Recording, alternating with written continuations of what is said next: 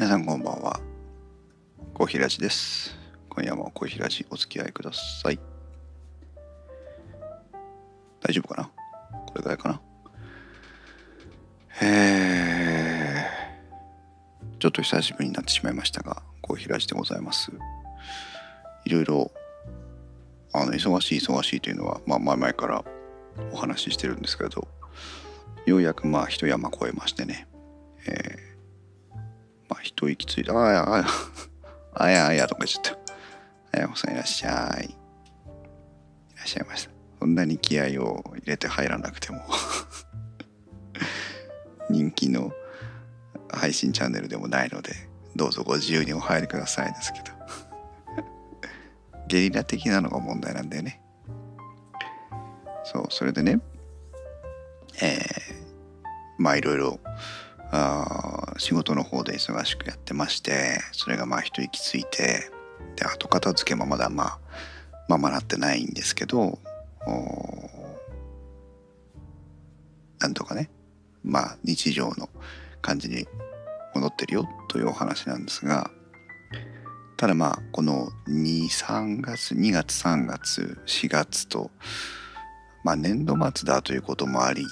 それからまあその他のこともあり結構ね仕事が忙しい時期なのでまあ少し効率考えながらやっていかなきゃいけないなっていうふうに思っている今日この頃ではあります。まあそっちの話はねいずれまたあしたい時にしようかなと思ってるんですが実は電気屋ウォーカーつい先日公開収録をしまして結構いろんなリスナーさんにねいつも来てくれてる常連さんからあの最近来てくれるようになった方まで入っていただいて Discord の、ボイスチャットで公開収録をしてるんですが、えー、東京折しも3月12日今先週ん？昨日？一昨日か。一昨日の夜撮ってたんですよね。でテーマがね防災グッズ防災家電ということで事前にリスナーさんからメールをいただいたりしてでまあね3.11東日本大震災がまあ10年の節目を迎えるわけですよ。それを前にしていろんなまあ振り返りも入れつつで皆さんが当時いろいろ感じた防災グッズとかあるいはそのこういう不便さがあったよねということをお話ししてたんですそしたらねあのかなり久しぶりになりますけどあのキュインキュインキュインというなんとも心がざわつく警報音が鳴り響きまして。私日頃からねあなただのむさんいらっしゃいませ？日頃からその有事の際はどう行動するべきかみたいなのをたまに考えるんですよ。まあ中二病的なあれですけど。ねここでもしビルが倒壊したらどうやって逃げたらいいのかなとかさ。ここでもし何？津波が来た。津波は来ないの？俺とこ。停電になったらどうしようかなとかさ。考えたりするんですねたまにね。それは備えるということではいいことだなと思ってるんですけど。いざあのキュインキュインキュインが鳴るとね動けなくなるもんですよね。まずだってほら公開収録中ですからこっちは。ね。しかも防災グッズがさあなんて言ってる時にキュインキュインキュインって言うんですよ。まさかこのタイミングかというね。でかなりね長く大きく揺れましたよね。あの小刻みにでしたけどね。なのでとりあえずちょっと一旦離れるねというのでヘッドホンを外し席を立ちでまあ家族がねいたんで家族の方に行って安否の確認をまあしたんですけど。それからようやく何分か経って部屋に戻ってきてね。あ いや本飲みの最中だったのね。それはそれで焦りますね。てかみんなが焦るのを見る焦りってありますよね。私何もできないしみたいなね。そうか。その絵面は今となってはちょっと見てみたかったな。それでまあ一旦席を離れて戻っていやちょっと皆さん大丈夫ですかっていう話ですよ。収録そっちのけで。ああ忠信さん寝てたのね。起きますよね。そう。で戻ってきてね。その時はたいじくんとひまちゃんと私の3人で公開収録でまあ他のゲストの皆さんゲストとかリスナーの皆さんいっぱいいたんですけど気が付いたらねひまちゃんがいないの。であひまちゃん地震が来たから落ちたのねって思ってたんですけどまあ落ちたのかもしんないんだけどその自分でね。でも結論ひまちゃんのところが停電でなくなっちゃって、まあ、ノートパソコンだったからすぐバッテリーがなくなるわけじゃないんだけどああれか。ルーターが止まっちゃうのかな。ルーターが止まっちゃって停電でもうバサリと回線を切れちゃ切れてしまって収録からいなくなってしまうとね電気屋ウォーカーでもかなり珍しい、えっと、配信を中断するという衝撃的なしかもねその震災話をしている時に地震で中断するということがありましてその時はねあのマーヤさんがおそらく最南端のところにいてたんですけどあの落ち着いてくださいねって収録やめてもいいんじゃないですかって冷静にコメントをしてくれててちょっと救われましたけど。そうじゃあじゃあじゃあやめましょうかみたいな感じでそれに引っ張ってもらって収録をやめて。でたいじくんはちょっとこのまま収録終わってしまうと心もとないっていうのでそのままクラブハウスに行ってちょっと話しますとかっていうのでね。そっちに移動しで私はもうすぐパソコンとか全部消して、えー、と寝室に戻りましたけども。でひまちゃんは夜中の1時過ぎぐらいに電源が戻ったらしいんですけどそれまではもうね電気がない状態で過ごすという。本当にひまちゃんが一番不思議な ね停電に見舞われるという一番難儀な状態だったんですけど、まあ、翌朝はね普通に生活をしてましたけどね。その何事もなかったから語れるしよかったよねという 話であるんですがまあね実際被害に遭われた方もあのゼロではないので、えー、別に手放しで喜んでもいられないんですけどもまあなんとか我々の周りはね何もなかったかなという話で、えー、一晩過ごしたということだったんですよ。でまあ翌日ひまちゃんから「すいません昨日こんな感じでした」というのがあって何もなくてよかったねというやり取りをやってたんですけども。まだね収録は実は終わってなかったんです。1時間半ももう喋ってたんだけどでも終わってなくて。とりあえず撮った分だけのデータ送りますねっつって送ってくれたやつを見たらファイルが破損してましてね あのレコーダーって録音停止をする前に電源が失われてしまうとファイルとしては存在しているんですけど音声としては成立してないとかっていうのがあったりするんですよね。でバッテリーも内蔵してるレコーダーですから本当は電源が切れたとなった時にあの停止ボタンを押せばいいんですよとにかく。押せばいいんだけどまあそんな余裕もなかったんでしょうねどうにね。だからただふっと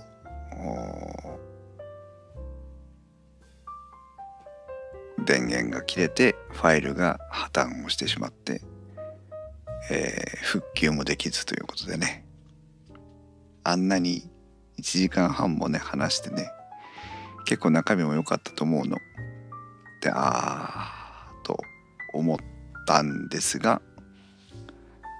さすが転ばぬ先の杖と言いますか何を手前味噌なことを言ってるんだというんですが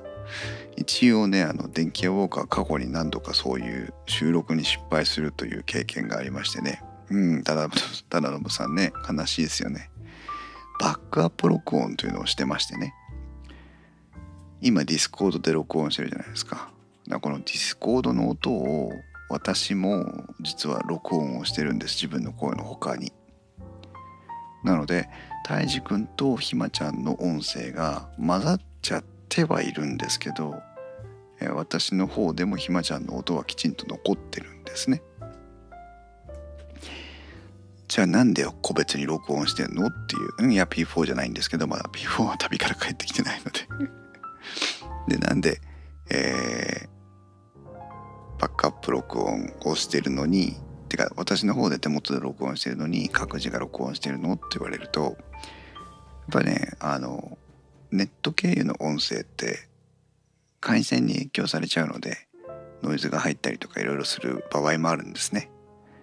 なので音声品質をできる限り上げたいということで各自録音することになっていてで私はまあ慣例的にあのいつもの習慣でバックアップの録音もしてるという状態だったんですけど今回ねまだまあ編集完了してないんで何とも言えないんですけどひまちゃんはひまちゃんで今まで電気屋ウォーカー収録に協力してもらってた中で一番音声が綺麗だったのネット越しの音声が。たいじくんはたいじくんでね手話の,、M、あの MV7 というマイクを買って導入した一発目。これまた綺麗なんですよ。胎児の音声もひまちゃんの音声もネット経由で十分綺麗だったの。幸いに。ほんとねあの不幸中の幸いですけどバックアップ音源で、えー、編集して配信に頼るだけの音声があるよという話になってじゃあまあひまちゃんの音声とはね、えー、残念ながらあのもらえなかったけどでもあの配信収録分はね捨てずに活かせそうだよっていうことを報告して、まあ、ほっとみんなで胸をなで下ろしたという感じなんです。うん、ねやっぱりバックアップはしておくべきだねっていうのを、えー、数年ぶりにねバックアップ録音の音源を使うんですけど本当に取っといてよかったなというふうに感じています。えー、ねまあ録音が完了していないにもかかわらずその番組としてね全部収録してないにもかかわらずすでに1時間半ぐらいあるので、まあ、どこをどうつまんでいこうかなっていうのはちょっと悩まなきゃいけないんですけどあとまあひまちゃんとたいじくんの音声がかぶってるとこはもう切れない切れないので編集点を探すのも大変だなとは思いますけどそれをまあなんとか今週中にやって週末に不足分を取って、えー、配信できる状態にしていきたいなとは思ってます。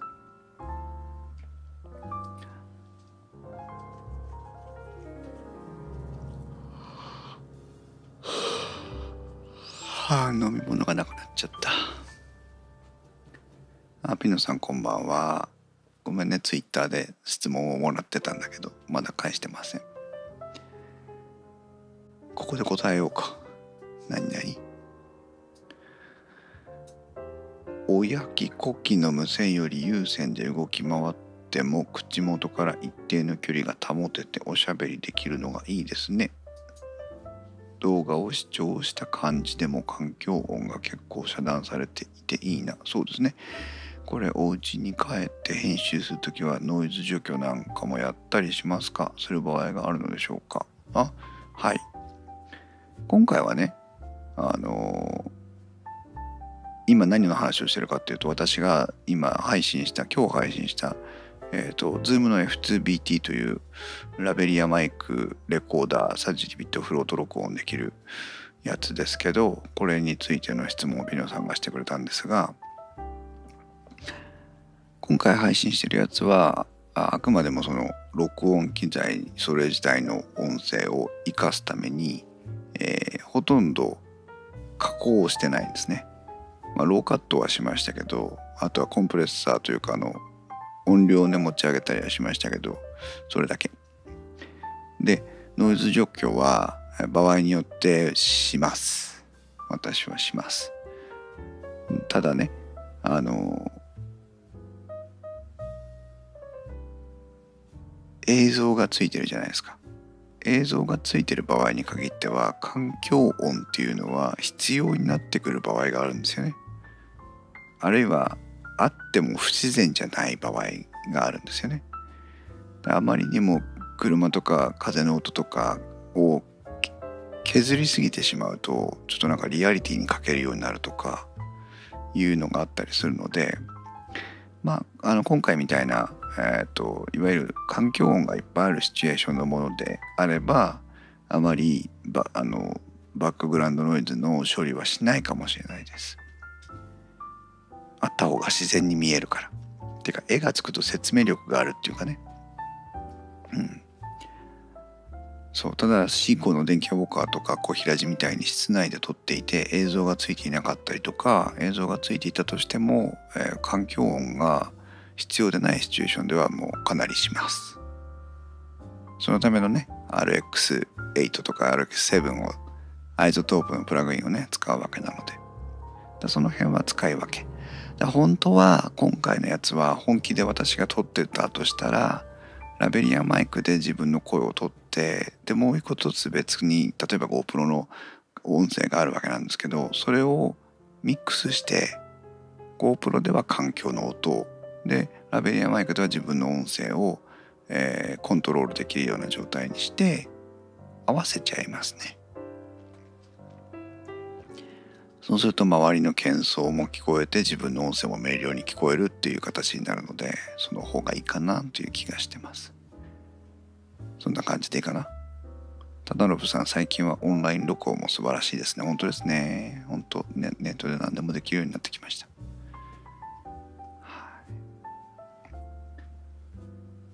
これって ZoomF2PT ちっちゃい方とボフモフのマイクで簡単録音ができるっていうことです。はい、その通りです。あやほさんは自動的に RX78 展開してしまう あやほさん好きね。でも RX78 ぐらい強いと思うよ。えー、っと、これは誰だ？水平固定の威力が分かりやすかったです。今の自分には使い道が見つかまりませんが、あ、これは、はい、そうですね。宮地さん。ありがたい。という感じでした。まあ、ね、小平寺しないで、ポッドキャスト編集しなきゃいけないんですけど、えー、ちょっと今日はね、どうしてもそのこの前の収録にね参加してくださった方もいるので、えー、状況の報告も兼ねてちょっとお話をしておきたかったなと思うので話をしてみましたはいということで今夜もお付き合いいただいてありがとうございましたはあ